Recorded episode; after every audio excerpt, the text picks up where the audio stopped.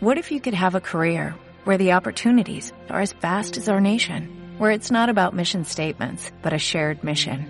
At U.S. Customs and Border Protection, we go beyond to protect more than borders, from ship to shore, air to ground, cities to local communities. CBP agents and officers are keeping people safe. Join U.S. Customs and Border Protection and go beyond for something far greater than yourself. Learn more at cbp.gov/careers.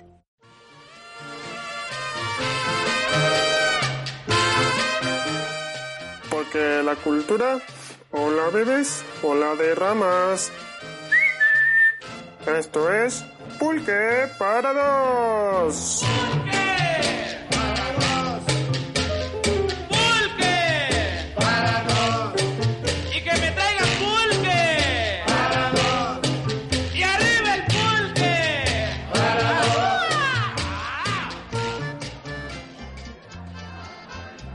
¿Qué tal, qué tal, queridos pulqueros y queridas pulqueras? Viernes para mover el puerquecito, como no, a todo dar. Yo soy Daniel Ramírez y bienvenidos sean a su pulquería favorita, Pulque para dos. No sin antes agradecer a vertientes medios que utilizan toda su brujería y su sabiduría para hacer posible este sueño tan maravilloso y tan jocoso y tan guapachoso y tan candente, ¿cómo no? Ay, pues esta segunda temporada, híjole, la verdad que eh, nos ha traído gente maravillosa, pero hoy, no hombre, no hombre, hoy si me pudieran ver, hasta los pezones así, los tengo levantados porque, un hombre, híjole, que qué barbaridad, todo un abogadazo, experto en temas tan importantes como son eh, los derechos de autor, propiedad intelectual, pero si lo vieran, no, es una, una barba frondosa de vikingo, pecho aceitoso, eh, se le escurre la guapura y esa sonrisa que cautiva a todo mundo. Estoy hablando nada más y nada menos que de mi amigazo Luis Antonio González. Luis, ¿cómo estás? ¿Qué tal te trata la vida? ¿Cómo estás, mi estimado Daniel? Pues yo aquí, este, terminando ya un- una semana muy, muy intensa, pero con mucho gusto de estar aquí contigo. Gracias por, por la invitación. Este, y pues listo para, para platicar contigo. No, hombre, qué barbaridad. El, el espacio que nos hacen en su agenda para, para estar aquí con ustedes, pulqueros y pulqueras, en Pulque para dos. Bueno, pero antes que cualquier otra cosa, Luis, eh, bueno, muchas gracias a ti por, por estar aquí. De verdad que es un placer tenerte. Y bueno, aquí se viene a cotorrear, se viene Venga. a pasarla chido y se viene a beber. ¿Qué te tomas, mi estimado? Mira, como me dijiste que, que tenía que traer una bebida de mi elección, mira, me traje un, un mezcalito Híjole, qué bárbaro. directo de, directo de Oaxaca. ¿No? Oye, a ver, yo, yo traigo cervecita, a ver. Escuchen. Ah, y brindemos, brindemos, salud. Salud, mi estimado. Mm. Ay, oye, qué rico Ay, hijo. mezcal. ¿Cómo se llama tu mezcalito? Se llama Belúa. Belua, de Oaxaca, ¿cómo no? de Oaxaca. Que fui a tuve chance de ir a Oaxaca en diciembre y no manches, qué, qué gozadera en Oaxaca, ¿eh? Tierra maravillosa, ¿no? Una tierra No, mística. no, no. Increíble, increíble. O sea, la comida, la gente, ¿no? Los lugares, todo, todo está de, de, de no mames. O sea, Es- Es como otro universo, ¿no? Es, es otra No, no, realidad.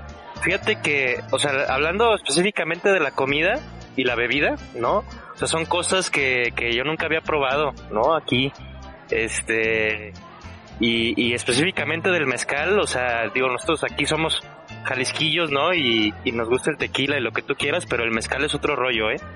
O sea, hay tantas, tantas variedades y tantos sabores ahí de, de diferentes magueyes y magueyes silvestres y cosas así que, que no, no, no, es para, para volverse loco. Está muy bueno. No, pues qué chido que tuviste esa gran experiencia. Mi estimadísimo Luis, pues el día de hoy eh, quisiera que nos compartieras tus saberes de, de varios temas que me parecen muy, muy importantes para que los pulqueros y las pulqueras tengan eh, este conocimiento de, de este tema tan importante. Claro. Y me gustaría que primero nos, nos compartieras tus, tus definiciones, lo que tú sabes con respecto a ciertos conceptos. Partiendo de ahí. Primero, ah, hay varias cosas, hay varias palabras que a mí se me vienen a la mente. Primero, ¿qué es para ti mm, influencia? ¿Influencia?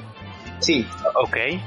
Para mí, influencia sería eh, algo que eh, actúa sobre otra cosa, ¿no? Algo que tiene una un, un efecto sobre, sobre otra cosa u otra persona. Perfecto. Venga, eh, es- eh, aparece aquí como tipo, ay, no sé, este- estos juegos, ¿de qué se te viene a la mente? Algo así, un pedo así, ¿no? Siguiente, inspiración. Inspiración es, sería... O sea, ¿te digo nomás una palabra o te doy una definición? Tú dame Lo lo que que quieras. quieras, ay, Dios mío, no, viéndote, no, tú dame lo que quieras, con todo. Ah, ¿qué era la palabra inspiración? Este, yo creo que es una, una, una motivación para hacer algo, ¿no? Motivación para hacer algo, perfecto. Siguiente, mm, apropiación, Mm, pues ser, ser dueño, hacerte dueño de algo. hacerte dueño de algo. Muy bien, estas palabras yo las tengo aquí en la cabeza rondando por el tema tan importante que vamos a platicar. Em, partiendo, porque tú me vas a corregir si es que estoy eh, en lo incorrecto, que muy probablemente está en lo incorrecto, yo suelo decir muchas estupideces. Ok, todos estos temas eh, o estas palabras que hemos mencionado están girando alrededor de un concepto que nosotros denominamos como propiedad intelectual Correcto. la, pro- la propiedad intelectual. Y pues bueno, estamos en esa cuestión de definiciones para luego adentrarnos a ejemplos y casos por el estilo, ¿no? Para los pulqueros y para las pulqueras de aquí de Pulque para dos, Luis, ¿nos puedes explicar qué es la propiedad intelectual? Mira, la propiedad intelectual se le llamaría pues a, a- a esa figura jurídica, ¿no? A esa figura del derecho que protege toda creación del intelecto humano, ¿no? Este, que eso es muy amplio, ¿no? Es, es, es- algo muy amplio y la, y la propiedad intelectual pues realmente se divide en dos, en dos grandes ramas. Eh, que es, que es importante, este, sí definir eso porque, porque muchas veces, eh, pues la gente no, no, no le queda claro qué, cuál es el término correcto para, para denominar cierto tipo de propiedad intelectual, ¿no? Eh, o sea, por ejemplo, llega- llegan y te dicen, oye, quiero, quiero patentar una marca, ¿no? O- o- o- sí, o sea, o cosas así, ¿no? Entonces sí es importante así como definir, este, eh, entonces te decía, hay dos grandes ramas de la propiedad intelectual y una es la propiedad industrial, que eso es eh, básicamente esa parte del intelecto humano que va hacia una hacia una utilidad comercial o industrial, ¿no? Este, entonces ahí, ahí, ahí caben las patentes, ahí caben las marcas, ahí caben los diseños industriales, eh, etcétera, etcétera, ¿no? Em, pero ahí, ahí sobre todo, como, como te digo, el, el punto central es que tenga una aplicación, ¿sí? Una aplicación ya sea en, en un uso industrial o en un uso comercial, ¿no? Y la otra grande rama, pues es el derecho de autor, ¿no? Que es lo que, que es, que, que es lo, el- el tema que nos atañe hoy, ¿no? Y que ahí no necesariamente, eh, pues tiene que haber un uso, ¿no? Sino que aquí simplemente se trata, pues, de, de- de la protección de la creatividad y, la, y, del- y del- y de la creación humana, del intelecto, cuando queda plasmada en un soporte material. Y eso puede ser lo que tú quieras, ¿no? Puede ser una pintura, puede ser una, un, un poema, puede ser una canción, puede ser un baile, ¿no? Inclusive, este, lo que sea, pero ya que queda plasmado en un, o sea, en un papel, en un video, en, en una, en, en- en una grabación de audio, lo que tú quieras. Por ejemplo, esto que estamos haciendo ahorita, ¿no? Tu podcast, esto es, esto es derechos de autor, ¿no? O sea, aquí la- las, las, las cosas que se te ocurren y que, y las barbaridades que dices, cuando quedan, cuando quedan grabadas aquí al aire, este, ya, ya se vuelve derecho de autor. Lo que digas fuera del aire, ya, eso ya no, porque Eso no está ya, grabado. Eso ya queda, ya queda para, solo para ti y para mí. Ah, híjole, pues qué, qué miedo que esto sea derechos de autor lo que estoy haciendo. No. No, no, no, pues ningún miedo, al contrario, al contrario, porque este, porque eso, o sea, es- eso, eso, ese derecho de autor, ya que está plasmado, se convierte en una propiedad, ¿no? Por eso es propiedad intelectual, ¿sí? O sea, es decir, tú ya eres dueño de los derechos de, de, de autor que se generan a partir de que quedan plasmados ahí, ¿no? Entonces, te digo, yo creo que eso es, eso es lo primero que hay que, que hay que delimitar, ¿no? La diferencia entre propiedad industrial sí, que son marcas, patentes, diseños, etcétera, que todo eso va encaminado en, en producir algo que tenga un fin comercial, ¿no? Y derecho de autor, que aunque también puede tener un fin comercial, ¿no? Como ser una película, una canción, Claro. lo que tú quieras, ¿no?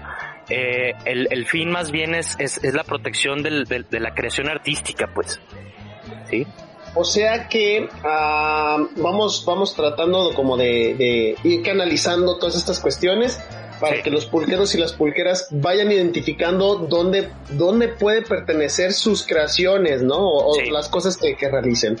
Por ejemplo, eh, pensemos, yo, yo estoy pensando tal cual, es que sí, son ideas como muy amplias, ¿no? Que nos, que nos daría para muchos programas, pero eh, pensando, bueno, la- ya lo dijiste, la industria es muy grande y, y al final de cuentas cuando tiene como un propósito más comercial o en términos, tan- ¿cómo decirlo? En la, sí, es eso, el, el valor comercial o el valor de uso eh, va hacia pues esta parte de las patentes, ¿no? Yo O lanzo una o marca. diseños. Exactamente. Ahora, mira, ah, perdón, dale, este, dale, dale, dale. Venga, que por mira, favor. realmente, realmente, este, o sea, obviamente cada figura de la propiedad intelectual tiene un, tiene un, un- una definición específica, ¿no? Eh, que igual digo, no, no nos vamos a meter tanto en eso, ¿no? Pero sí, por ejemplo, una marca es un signo distintivo, sí, su, su, su propósito es distinguir un producto o servicio, ¿no? De otros que existen en el mercado para que la gente lo pueda identificar.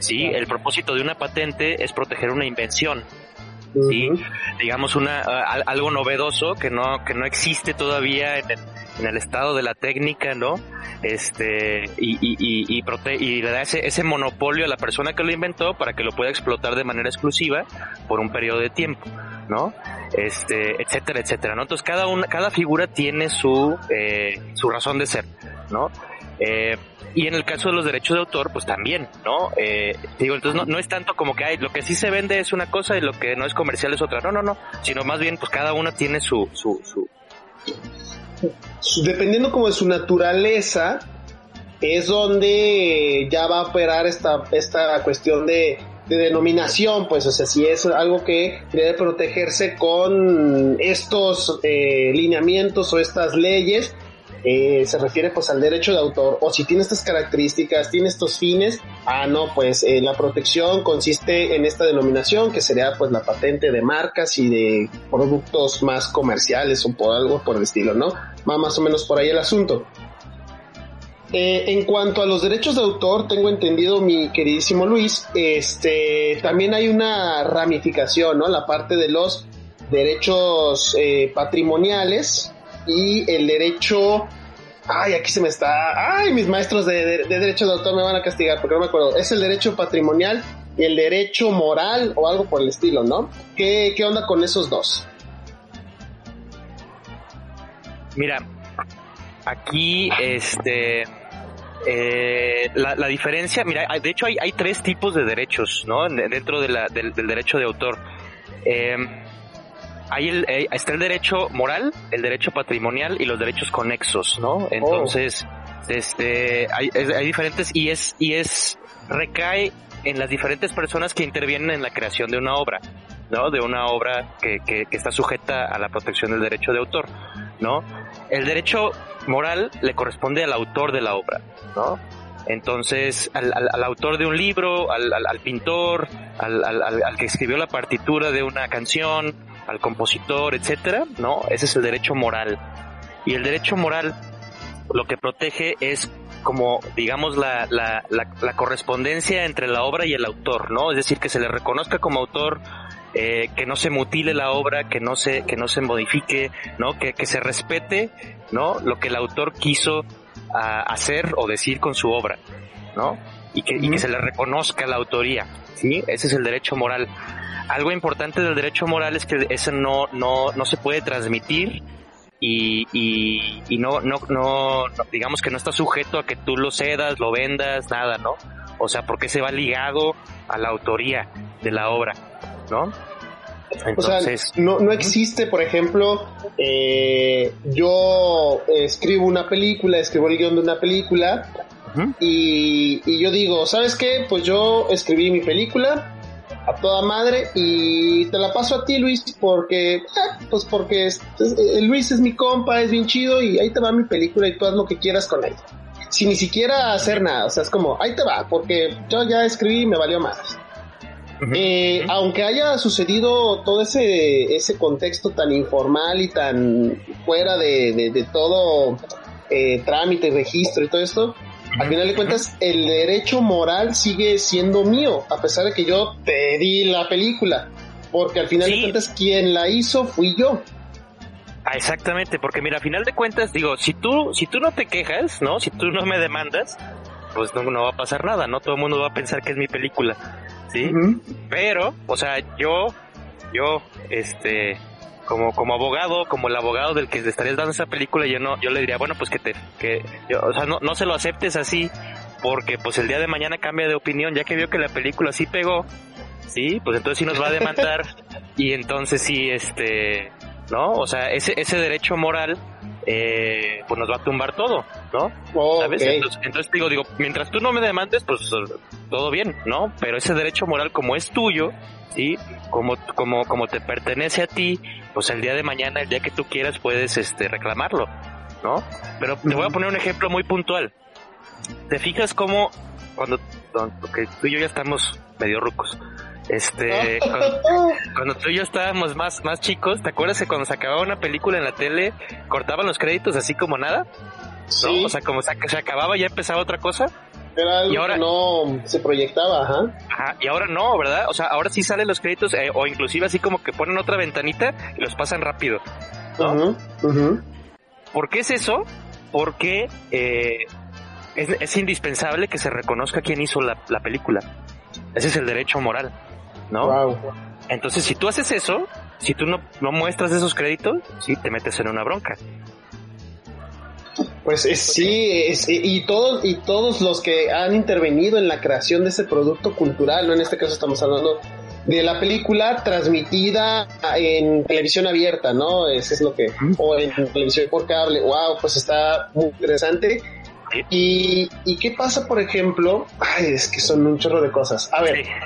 vamos adentrándonos en, en casos así bien, bien pesados, ¿no? O, o- o, no sé, algo con de controversia. Porque me imagino que en tu experiencia puede haber, puta, pinches conflictos, mm, pues, pues medios mamones, ¿no? Me imagino. Sí.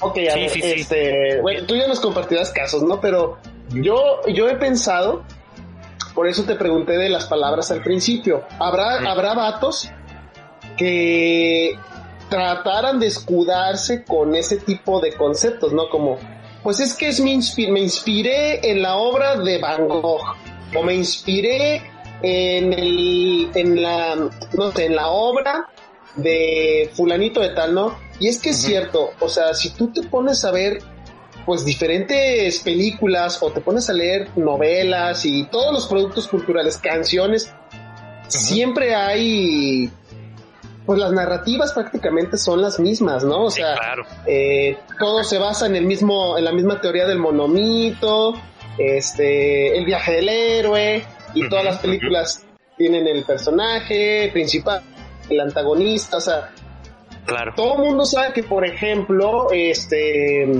Los Miserables, eh, Paraíso Perdido y Star Wars, prácticamente lo mismo, ¿no? O sea, bueno, son las mismas cosas, pero claro, otros personajes. Entonces, o sea, ¿cómo puedes, cómo el autor puede de alguna manera eh, velar por sus derechos de autor como tal y la contraparte podría decir, no, es que es mi inspiración, ay, es que es mi máxima influencia.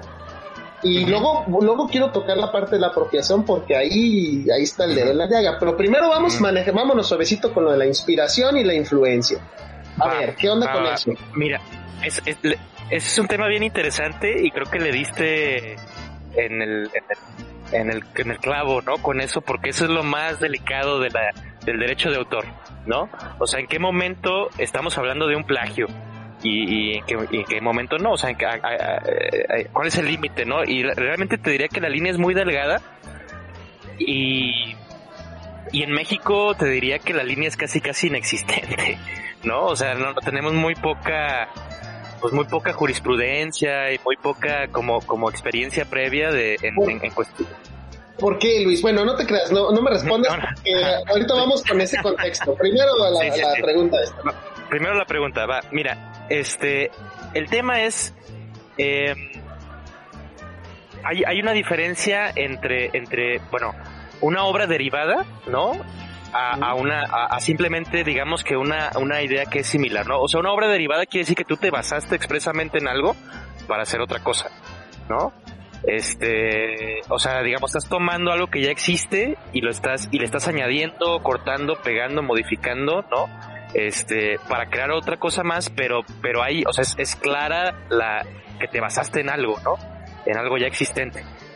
Y igual eso mira cuando cuando pongamos la canción que, que escogí igual eso lo podemos analizar ahí no Ay, este pero pero también como tú dices hay hay hay digamos como historias o, o ideas generales no que, que que se pueden utilizar y siempre y cuando tú hagas una versión lo suficientemente original pues tú no tienes ningún problema para, para o sea no estás incurriendo en plagio no no. este, entonces, pues te digo, realmente no, no te tengo una respuesta así específica, pero ahora sí que en caso de un conflicto, un juez es el que va a decidir, ¿no? Un juez es el que va a analizar, va a comparar, ¿no? Si es necesario va, va a tomar este la opinión de peritos expertos en la materia y al final de, y al final de cuentas, o sea, un juez va a decidir si el plagio existe o no existe, ¿no? Pero, por ejemplo, te voy a, te voy a poner un ejemplo que para mí sí es plagio, pero a- aparentemente no lo es, ¿no? Ah, Este, por ejemplo, la, la película de los Juegos del Hambre. Sí. Digo, no sé, no sé si tú la hayas, tú la, la conozcas, pero hay, un- hay una película japonesa que se llama Battle Royale. Ah, sí. Mm, ujú. A ver, eh, ¿sí la conoces? Sí, sí, sí. A, ver, ¿de qué, se, de qué se trata? Tú dime. Pues volvemos, ¿no? Historias, pues, distópicas, este... Pues personajes que están luchando por una supervivencia. Pues O sea, son puntos como comunes, ¿no? Que es lo que dices, que son esquemas ya prehechos. O sea, en esta película de Battle Royale es un es un es un gobierno totalitario, ¿no? Que, to- que toma toma a un, a, un, a un grupo de estudiantes de, Sí, de preparatoria y los lleva a una isla a que a que digamos entren en una especie de de, de, de- de- de- de concurso, ¿no? Claro. Donde donde tienen unos collares que explotan, ¿no? Si en, si en dos días no se matan y queda nada más uno, todos todos explotan, ¿no? Este y así, o sea, pero es, es la misma Es idea el de los mismo pensamiento. Ajá. Es, es Ah, la misma. No me, ve, no me había puesto. Ay, güey. Pues sí. Pero, a ver, eh, eh, el libro, eh, ahí sí, película, pero el libro no se habrá escrito. Ahí sí ya me, las fechas se me. No, me no, el, o sea, el libro, el libro de Battle Royale es inclusive anterior a la película. Claro, pues, de Battle tendría que Royale, ser. ¿no? Ob- obviamente. Pero, y eso, pues la película es anterior inclusive al libro de los Sí. Juegos del Hambre, ¿no? Entonces, Ay, cabrón. ¿Y qué pedo ahí? pues nada, o sea, es que realmente, o sea, digo, obviamente si, si por ejemplo el autor del libro o, o- o de la película de Battle Royale, ¿no? Se quisieran inconformar, pues demandan, ¿no? Este, Pero es difícil distinguirlo, ¿no? O sea, es. es volvemos, ¿no? O sea, este, ya va a quedar en manos de un juez, es un procedimiento largo, es costoso, mucho. ¿no? de- Ajá. Ajá, entonces si no lo tienes así como bien seguro, pues no te conviene ni siquiera este entrarle, ¿no? Pero, pero tenemos casos, o sea, muy, muy notorios por otro lado, ¿no? También, por ejemplo, este, ¿te acuerdas de esta, de esta canción de Bittersweet Symphony? De The Birds, Ah, sí, de The Verb, sí, claro. ¿no? O sea que también ahí, este, al, al final, al final salió que le habían plagiado los Rolling Stones. A los Rolling Stones, es correcto. Pero ahí, pero ahí fíjate, ahí está más fácil porque es una partitura, es música. Ujú, ¿Cierto? Entonces, si el ritmo como tal, pues sí puedes comparar dos partituras y si son suficientemente similares, pues sí hay un plagio, ¿no? Este, Pero también es como, bueno, eh, Sí, supongo que sí sí. es más fácil, pero sigue siendo complejo porque también hay esquemas prehechos de, de canciones, ¿no? Eh, Sí. fórmulas ya diseñadas y, y creo que también es, es difícil. sí. Ah, Pero también, ahí- por ejemplo, por ejemplo ahí, o sea, es que hay, hay muchos, es que también, o sea, es, te digo, es, es como así, este, eh, bien, bien raro, porque, o sea, muchos, muchos artistas del, pues del hip hop y de, y de, y de reggaetón y todo. de pues, la electrónica, yo estaba pensando en la electrónica, ¿no? Que o sea, samplean sam- ciertas samplean, cosas. ahí, así tal cual, ¿no? Y yo, te soy sincero, o sea, yo desconozco qué tanto de eso, pues sí es con autorización y, y qué tanto no, ¿no? O sea, pero aguas, o sea, yo le diría aguas a, todo el, a todo el, como el, el, el, el- hip hopero eh, incipiente, ¿no? Que, que se está aventando así como sampleos así nomás a diestra y siniestra. O sea, con, cuando uno pegue, pues ahora sí que se va a meter en un broncón, ¿no? Porque, A menos de que, eh, am, bueno, claro, si el autor original, así decirlo, la haga de pedo, ajá, porque exacto. luego también, porque luego también este, son como muy, bueno, no sé, son como flexibles entre comillas, porque hasta a veces les sirve de publicidad, no es como, ay, mira, agarró el sampleo de tal artista. Son como decisiones ya muy en corto. Pero, Sí, pero a- a- atínale a, a quién sí se va a sentir Ah, halagado y quién no. O sea, güey, los Rolling Stones, ¿tú crees que ocupaban más lana? ¿No? O sea, ¿para qué le... todos esos cabrones. Fíjate, O sea- estaba pensando, estaba pensando en, en, en esa parte de que también hay, ¿cómo es ese, cómo es ese proceso de, de canciones, por ejemplo, bueno, canciones, cuentos, cuentos populares, cosas que ya es como muy patrimonio, o sea, de patrimonio cultural, pues que ya son como del pueblo, de la gente. ¿Y qué pasa con estas canciones?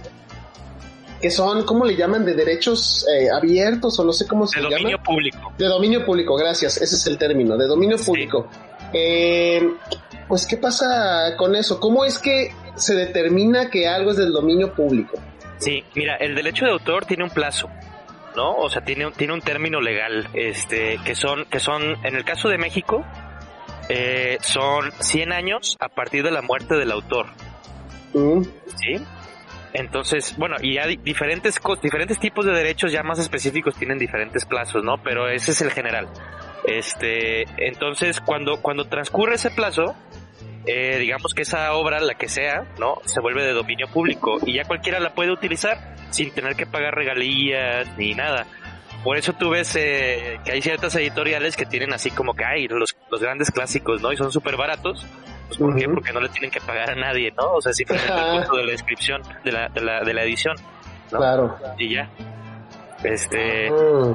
O sea que depende pues de, de, pues esa parte, ¿no? De, de los autores. Estamos hablando, por ejemplo, de obras literarias, puede ser también de canciones. claro. Y, música y- clásica, ¿no? O sea, de entrada la música clásica ya es libre. Entonces, Claro. por ejemplo, por ejemplo, ahí tú la puedes utilizar así para, para tu podcast aquí, ¿no? Este, co- como, como de intro, ¿no? Muy, muy acá. Y no le tienes que pagar, no tienes que preocupar por nada, ¿no? No le tienes que pagar a nadie ni nadie te va a demandar. ya, ya estoy sudando porque aquí hacemos varias cosas que no deberíamos. ¡Ah!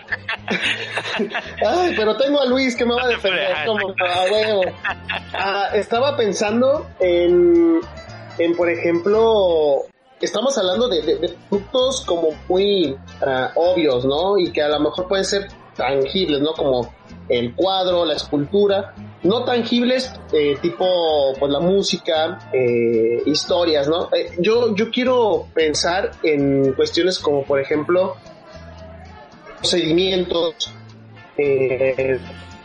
este, ciertas tradiciones. Ahorita que decías de tu viaje de Oaxaca, por ejemplo, está esta parte de la comida, tú decías, las, las recetas, ¿no? Este, eso, o los famosos tejidos, eh, toda esta producción artesanal, y que tú ya sabes que han surgido casos bien controversiales por parte de marcas internacionales y que se les ha acusado de plagio.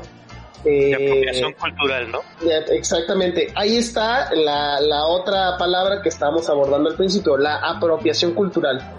Ahí cómo entra todo el manejo de derechos de autor. Mira, aquí, eh, digo, son, son muchas cosas distintas lo que tú me, me estuviste vi- aquí planteando como ejemplos, ¿no? Este, por ejemplo, o sea, la Ley Federal del Derecho de Autor sí te dice que, que hay ciertas cosas que no entran como dentro del, del, del derecho de autor, ¿no? Es decir, como, como un procedimiento, como tal, ¿no? O sea, es que tú, tú puedes re- redactar el procedimiento y registrar eso como si fuera una obra literaria, ¿no? Pero no, está- pero no estás, prote- estás protegiendo, bueno, que alguien no produzca una obra que sea igual a esa, ¿no? Pero no, Ajá. que- no, la, no la idea en sí. ¿Sí me explico? Sí, Este, entonces, o sea, ahí más bien, cuando hablamos de, de- de procedimientos, de fórmulas, de, de- cosas que, que, que no es que estén plasmadas en un, en un soporte material, sino la idea en sí, sí, es, esa es otra figura de la propiedad intelectual que se llama el secreto industrial. Mm, ¿sí? Y ese no tiene registro.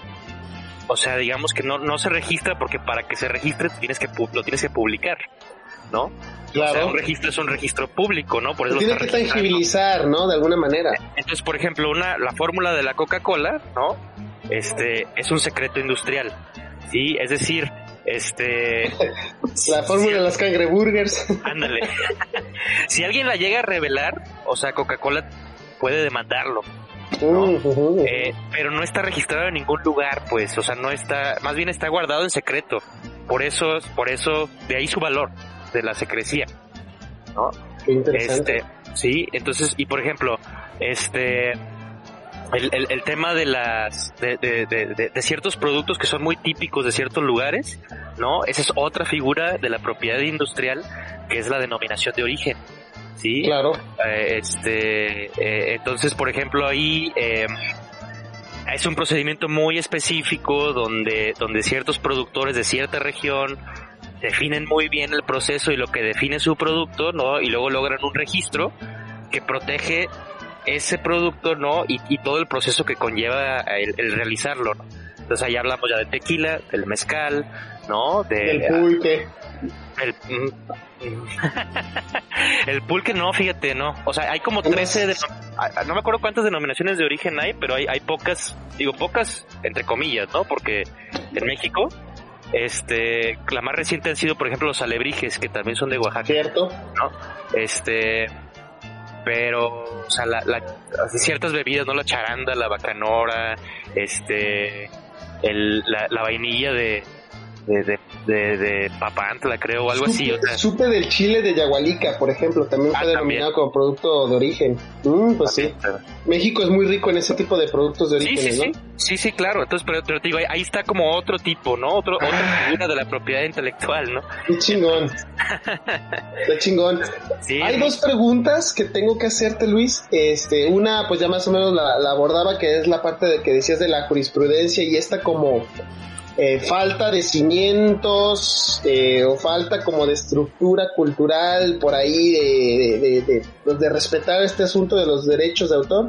Y hay otra pregunta que tengo por ahí cocinándose, pero vamos a ir al corte. Quiero que me hables de la canción que elegiste, una, per- una particularidad. Tú elegiste para que escuchemos eh, el día de hoy con los pulqueros y con las pulqueras The Dark of the Matinee, pero en una versión muy, muy, muy, particular. Cuéntanos de tu elección, Luis. Bueno, pues digo, mi, mi, mi grupo de música favorito es Franz Ferdinand, ¿no? Este, toda la vida.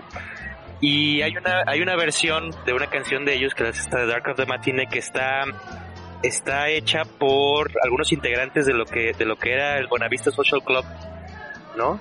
Este, Ibrahim Ferrer y otros, y hicieron una nueva canción, así más guapachosa y más este, con estilo de ellos, pero con la misma letra, eh, traducida al español, y, y digamos que la misma tonada, ¿no? Entonces, por eso la elegí, porque me pediste una, una canción guapachosa y dije, bueno, pues está esa, y, y aparte nos sirve para, para hablar del tema, ¿no? Ad hoc al tema de derechos Exacto. de autor. Bueno, Exacto. pulqueros y pulqueras, en un momentito regresamos, disfruten de esta canción, pero también pónganle mucha atención por, por todo lo que nos cuenta Luis. Enseguida regresamos. Bueno, este, ahorita, pues, este, ahorita regresamos, he hecho una firmita y nos echamos otro pulquecito y más cotorreo. Ahorita volvemos a Pulque para dos.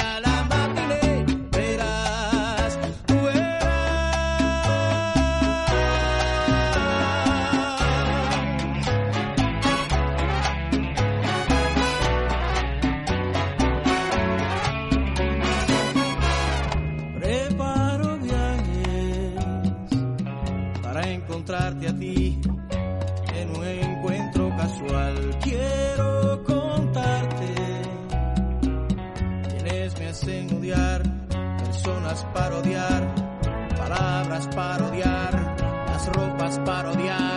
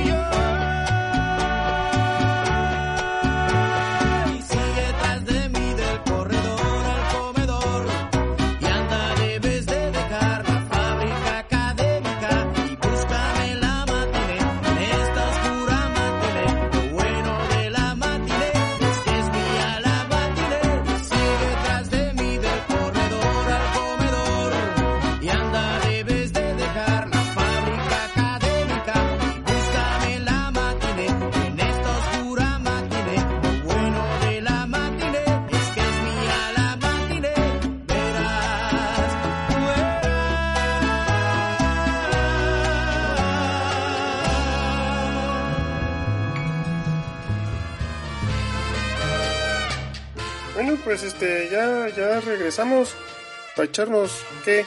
Un aguamiel, un curadito, o así como va, un pulquesazo. Bueno, a seguir echando cotorreo en Pulque para dos. ¡Pulque!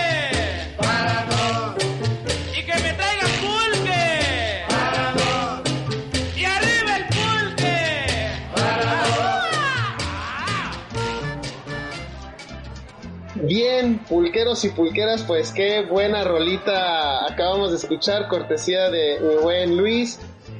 A ver, este. Ay, no manches, es que está bien cabrón. Yo me estoy volviendo loco y te digo, estoy fascinado con el tema. Ok, este. Primero, esta parte cultural y quizás educativa en la que, ¿por qué en México, este, dices que no hay mucha jurisprudencia? Es decir, no hay como que mucha, mucha, muchos antecedentes registrados, por así decirlo, este, en cuanto a, a la protección de los derechos de autor y todo esta, esto que nos has compartido en, el- en la primera parte de- del programa de hoy. ¿Qué sucede? ¿Por qué, por qué, a- por qué al, al mexicano, por qué a los estudiantes, por ejemplo, les dejas una tarea y ah, copio y pego y me vale más si que me ponga 10? ¿Por qué, eh, por qué existe esta escasez de conciencia en cuanto a los derechos de autor? Pues mira, yo, yo, o sea, son muchos factores, ¿no? Pero yo creo que, el- o sea, el principal es que, pues la gente ni siquiera tiene claro en qué consiste, ¿no? Ni siquiera tiene claro qué, qué, qué es, ni, ni, ni nada, ¿no? Y por eso te llamamos y fuiste para dos es el servicio a la comunidad. Muy Venga. bien. Sí, pero, o sea, a mí me sorprende mucho, ¿no? Que, que, que, que te topas con... No, y es, y es el pan de cada día para mí, ¿no? Y bueno, yo estoy agradecido hasta cierto punto porque eso me da mucha, cha- me da mucha chamba. ¿no? Pero, oye, o sea, llegan, o sea, llegan conmigo empresarios, ¿no? Este, que ya, o sea, tienen una empresa bien formada, ganando un chorro de lana y todo, y, y no, pues nunca se les ocurrió registrar su marca, nunca se les ocurrió proteger su propiedad intelectual, o sea, hasta que ya tienen un problema, ¿no? Ya te hablan, ¿no? Pero, pero simplemente porque nunca lo tuvieron ni en el radar. Y, y inclusive, digo, ya hablando de cosas más específicas de derecho de autor, pues me, sorprende muchísimo que, que en el currículo de, de, de carreras afines, ¿no? A, a las artes, no, no se les dé ni siquiera una, una embarradita así de lo que es el derecho de autor, ¿no? O sea, entonces muchos no saben y, y el problema es, o sea, ya, que viene el problema es cuando te hablan, ¿no? O sea, y, y me hablan los programadores de software, eh, animadores, ¿no? Este, diseñadores gráficos, eh, músicos, ¿no? Que se dedican al doblaje, o sea, toda esa gente que, que pues está, su, su, su, el, el- el- digamos, su patrimonio está en, la- en el derecho de autor, Claro. ¿no? O sea, ahí sí que, o sea, sus creaciones tienen que estar protegidas, si no, pues, y, y nunca se les ocurrió, o nadie nunca les dijo, ¿no? Entonces, pues bueno, aquí estamos haciendo nuestra labor, ¿no? Así es. pero, pero yo creo que primero es eso, ¿no? Que la gente ni siquiera lo tiene en la cabeza, ¿no? Y, y eso, pues a, a la vez genera que, que, que pues no se, no está bien protegido, no, no, pues no, no- eso, eso no llega a veces a, ni a tribunales, ¿no? No, este, pues entonces los tribunales no resuelven, La- las instancias judiciales pues no están capacitadas para ese tipo de temas tampoco, ¿no? Y, digo, y, lo digo aquí como es, ¿no? Inclusive el Instituto, este, eh, de Mexicano del Derecho de Autor, ¿no? Este, el, el Instituto Nacional del Derecho de Autor, el INDAUTOR, o sea, inclusive la gente que trabaja ahí, pues ignora muchas de las cosas que, que, que, que son los fundamentos del derecho de autor, ¿no? O sea, yo me he topado con pared ahí haciendo trámites que, oye, ¿cómo es posible, no? Entonces, o sea, aquí en México estamos, pero si en, en pañales es poco, ¿no? O sea, en, en, en tema de, de, de eso, ¿no? Entonces, aunado, Luis, a que existen otros aspectos culturales tan arraigados como es la sistematización de la mentira, la sistematización del engaño, el hecho de hacer tranza, la este, piratería, así la como algo piratería. normal, aceptable, ¿no? O sea, Sí, entonces, este, que ahorita que dices piratería ya se está conectando con la otra pregunta que te tengo. Porque ah, en la fil del año del 2000, hay que del 2019, sí, porque la del 2020 valió caca. Este, bueno, no valió caca, pero se presentó en otro formato digital que, allá, que hacia allá voy. En, en- en la FIL del 2019 me tocó presenciar un foro de derechos de autor y todo este rollo, pero se están enfocando en, también en el mundo digital. Yo me imagino, yo, yo estoy pensando que, así como lo comentas, en México está, está jodido el asunto, estamos, eh, como dices, pues peor que en pañales, para cosas que podemos considerar como ya muy comunes, ¿no? Este, la marca de algo, eh, registrar un producto, o, o mejor dicho, patentar un producto, registrar una creación artística, cosas que podrías decir como creíbles, entre comillas, porque son tangibles, ¿no? pero ahora con todo lo que se ha digitalizado, todo el mundo eh, pues eh, virtual, por, mencionarlo de alguna manera, y ahora que hemos transitado la pandemia o hacia toda la cuestión de la digitalidad para transmitir estos eh, contenidos, se vuelve todavía más complejo la protección de, de, pues, de los derechos de autor, ¿no? ¿Qué onda ahí? Pues ¿Qué mira, mecanismos hay para protegerlo? yo creo que ahí, o sea, por ejemplo, volvemos hablando en México, ¿no? Hablando en México, o sea, yo te diría, pues es- casi ningún tribunal te va a ayudar, ¿no? En, en decir, oye, este, me están pirateando mi propiedad intelectual en, en YouTube, ¿no? Y este, manda una orden judicial para que se, para que se detenga, ¿no? Pues eso, eso, eso es, este, ¿no? O sea, no, no, no. O sea, es como mandar una, una botella ahí con un mensajito dentro desde una isla, ¿no? Este. Ujú. Esa- entonces, yo ahí más bien, ¿sabes qué? O sea, las mismas plataformas de difusión de, de contenido se han vuelto como, como las, las garantes de ese, de esa propiedad intelectual, ¿no? O sea, es decir, si alguien te está pirateando en YouTube, pues tú más bien te quejas con YouTube, ¿no? Y que lo bajen. ¿Sí? Este, si te, si en Facebook te están haciendo algún acto de piratería o algo así, pues te quejas ahí y te, y te, y, y no, y que, y que, y, y muchas veces sí, sí funciona porque eso no se quieren meter en broncas, ¿no? O sea, Facebook, Amazon, todos esos, pues sí, con que tú te quejes ahí, ¿no? Y, y muchos sí te piden un- una prueba, obviamente, ¿no? Que esa prueba, pues es tu registro, este, de tu propiedad intelectual, ¿no? Este, pero ya basta con eso para que ellos, pum, lo, lo, lo baneen, ¿no? Eh, Que bueno, es una solución parcial, ¿no? Porque, pues, digo, o sea, pueden seguir surgiendo pa, pa, pa, pa, pa por muchos lados y, Sí, sí. y es imposible, ¿no? Este, detenerlo. Pero, pero sí a nivel, o sea, como en un proceso legal así, así, este, convencional, está muy, muy, muy difícil. Sí, eh, este, Sí, yo y estaba pensando en este mismo foro, surgió ahí una discusión bien interesante eh, que decía, o que, que había, ¿cómo decírtela? Era una especie de conflicto en el que, digamos, se contraponía toda esta parte de los derechos de autor contra, por ejemplo, el derecho al acceso a la información.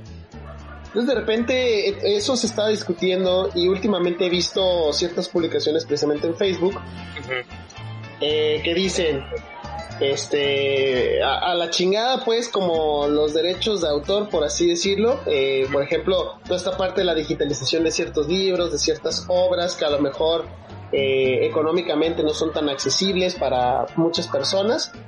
Y hay gente que se dedica a digitalizar estos productos y es como algunos los llaman como un tipo Robin Hood, un fenómeno de Robin Hood digital, ¿no? Eh, ahí te va la información, ahí te va este libro, ahí te va esta, esta revista o todas estas publicaciones, ahí te van.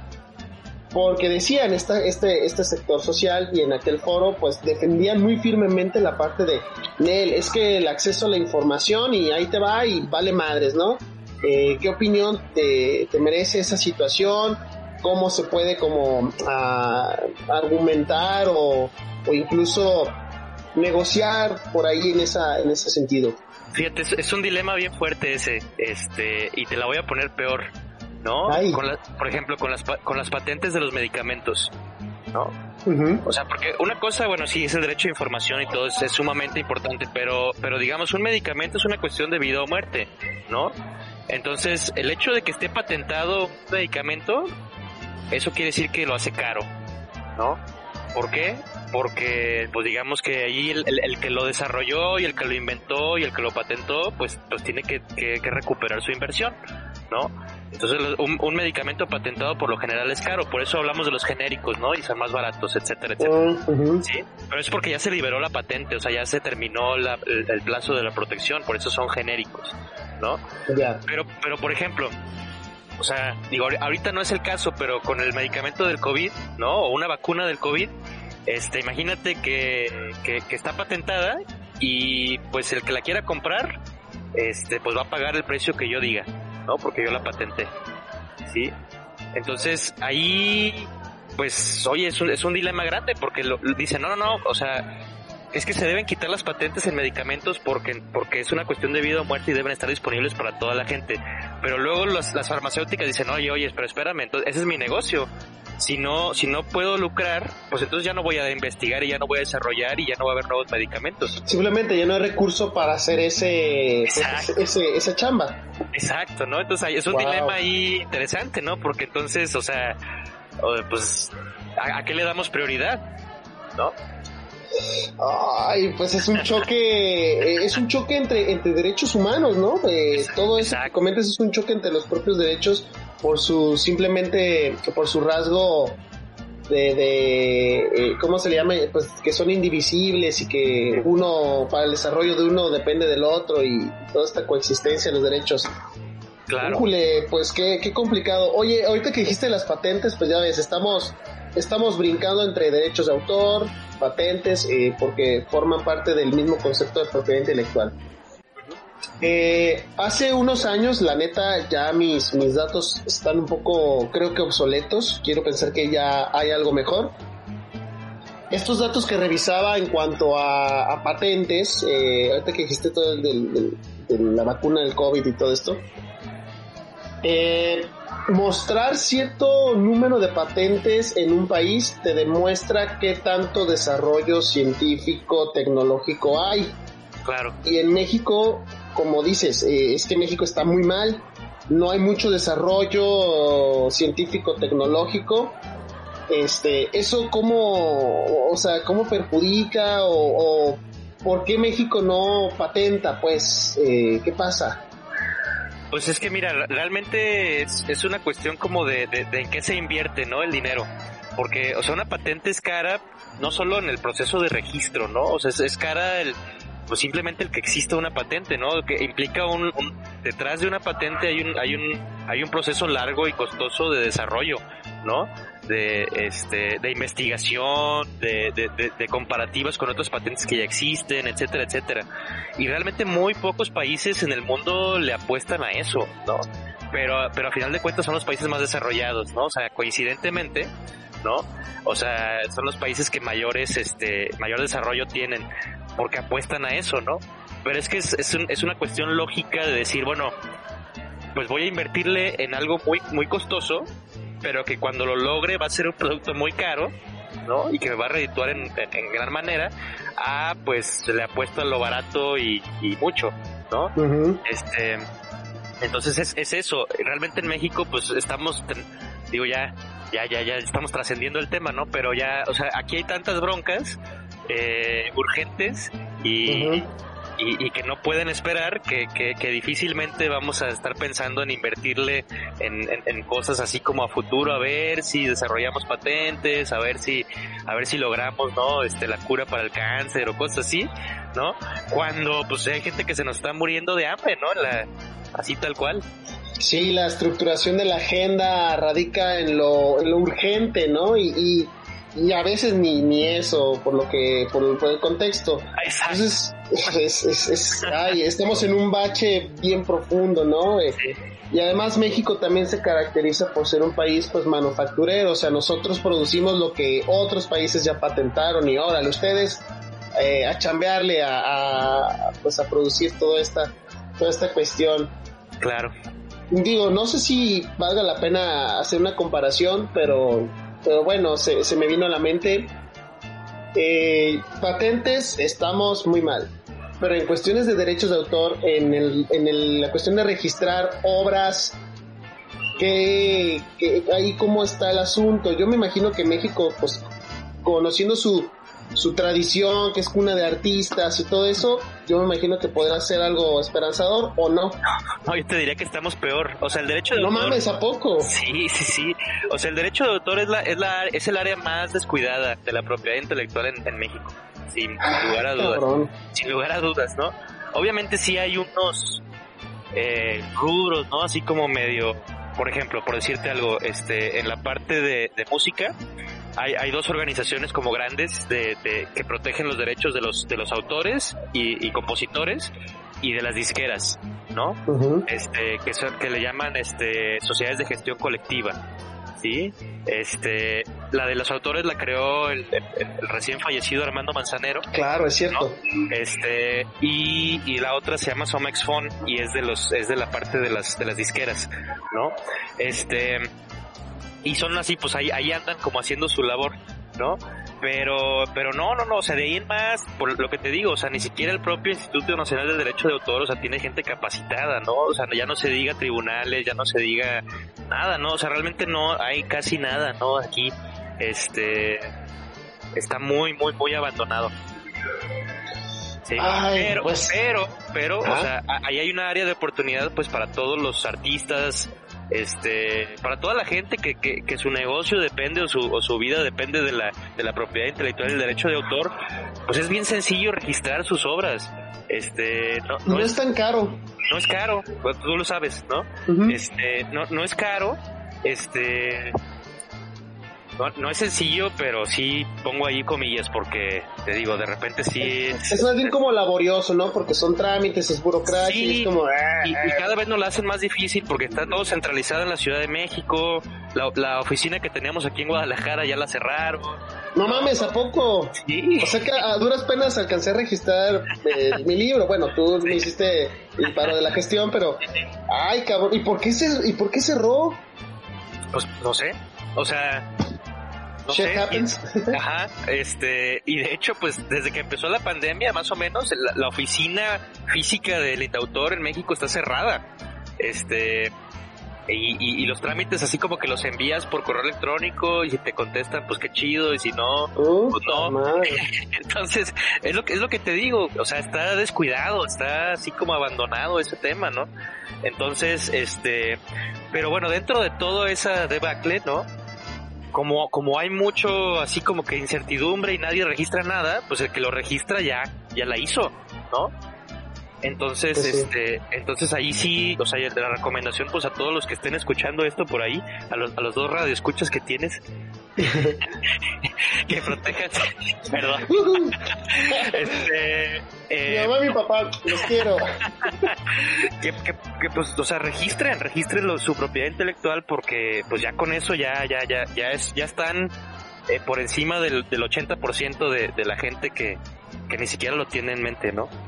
Híjole, ay, pues. Y, y hay una cuestión, pues, insisto, ¿no? Estructural. Eh, me llama mucho la atención la problemática porque sí decido problematizarlo, incluso en las escuelas eh, de educación ya superior, eh, que dices escuelas de arte, escuelas de música, escuelas de cine, de animación, bla, bla, bla, bla, bla, todo esto, pues también en las cuestiones de ingeniería, eh, mercadotecnia, no existe, o bueno, sí, sí hay, yo he, yo he sabido, por ejemplo, en la carrera de artes plásticas de la Universidad de Guadalajara, les dan clases de, de propiedad intelectual o bueno, de derechos de autor, Qué bueno. pero, pero apenitas, ¿no? Como que apenas está surgiendo. Yo creo que incluso este tipo de cuestiones de derechos de autor tendría que darse desde antes, ¿no? O sea, para que el morrito sepa, güey, es que esto es creación original, no puedes plagiarlo porque te metes en este pedo, ¿no? Cosas por el estilo. O sea, creo que creo que sí debería hacerse un un empuje a, a- empezar como a, a generar esta conciencia, ¿no? De, de- de la importancia de los derechos de autor, de la propiedad intelectual, pues como concepto genérico, ¿no? De la, de la propiedad intelectual, ¿no? Creo que debe, debe surgir algo por ahí, pero, ay, derribar esas estructuras está complicado, ¿no? Tú que lo enfrentas, es tu pan de cada día, pero también te da chama, como lo dices. Pues sí, sí, sí, pero no, no, o sea, también es, o sea, digo, o sea, un, un abogado en Estados Unidos o, en, o en- en otro lugar donde sí se protege más la propiedad intelectual, pues también tiene mucha chamba, ¿no? O sea, no, no, no es como ser un buitre, ¿no? De aprovecharse de la, de la, de la mala situación de, de eso, ¿no? Al contrario. O sea, a mí me gustaría que hubiera jurisprudencia, a mí me gustaría que hubiera gente capacitada en, en los organismos, ¿no? Eso sería lo ideal. Entonces, eso, eso me haría mi chamba más fácil. Por supuesto, y, y es que eh, por, por eso lo recalco las palabras al principio del programa. Siempre en la cotidianidad surgirán estos discursos, ¿no? De que es que me inspiré en, la obra de fulanito de tal, es que eh, mi influencia siempre fue Franz Ferdinand y yo escribí una canción y sopas, es, es igual que la canción de, de, de Franz Ferdinand, ¿no? O sea, cosas por el estilo, ¿no? Entonces, se vuelve una, una serie de problemáticas pues cotidianas porque siempre existe eso. Y bueno, pues ya estamos casi casi por cerrar el programa, pero ahora sí vamos a resolver lo de tu canción que nos compartiste. Ah, ¿Qué sí, tipo claro. de ejemplo, qué tipo de ejemplo es esa canción? O sea, ¿qué, qué, qué nos expone? Mira, ahí vamos, vamos a desmenuzar, ¿no? La, la- los derechos que vienen en esa canción, ¿sí?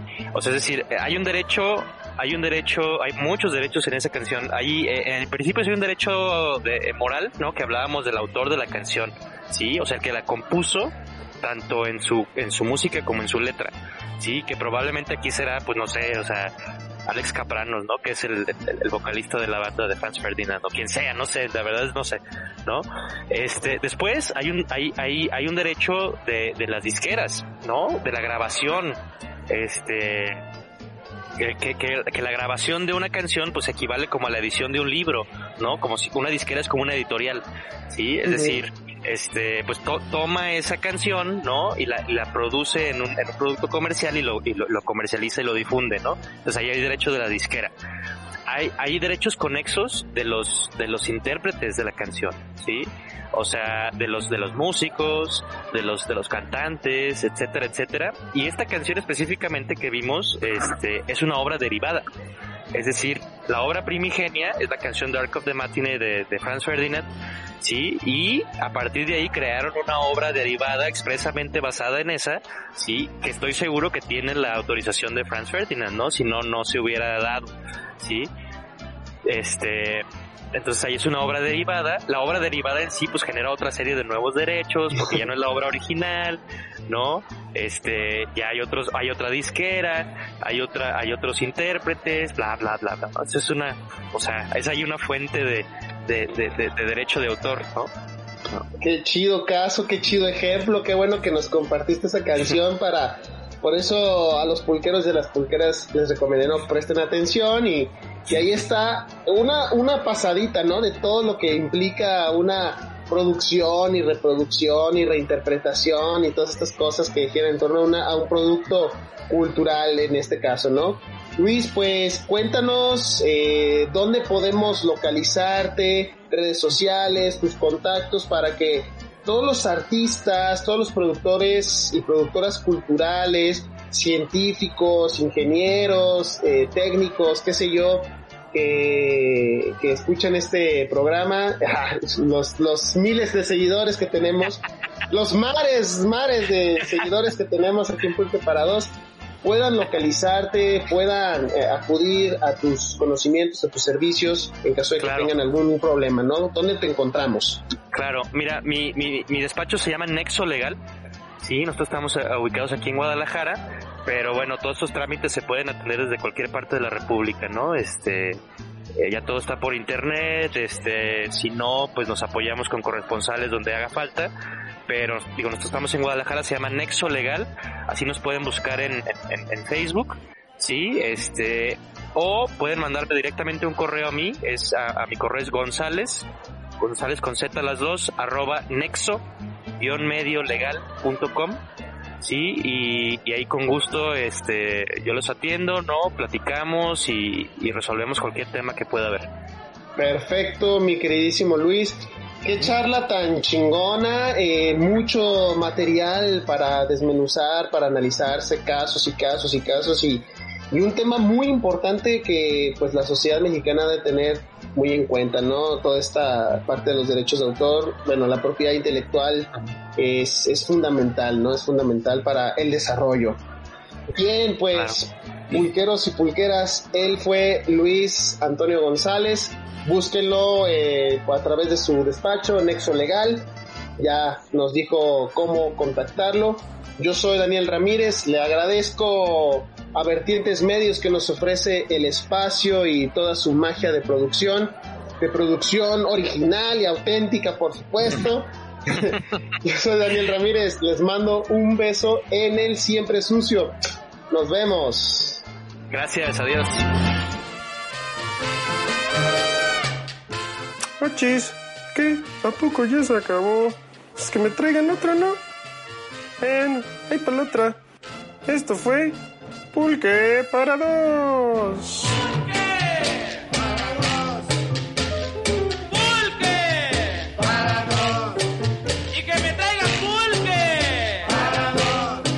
Y arriba el pulque para dos.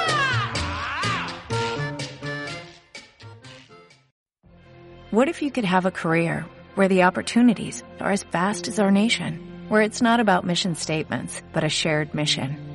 At U.S. Customs and Border Protection, we go beyond to protect more than borders, from ship to shore, air to ground, cities to local communities. CBP agents and officers are keeping people safe.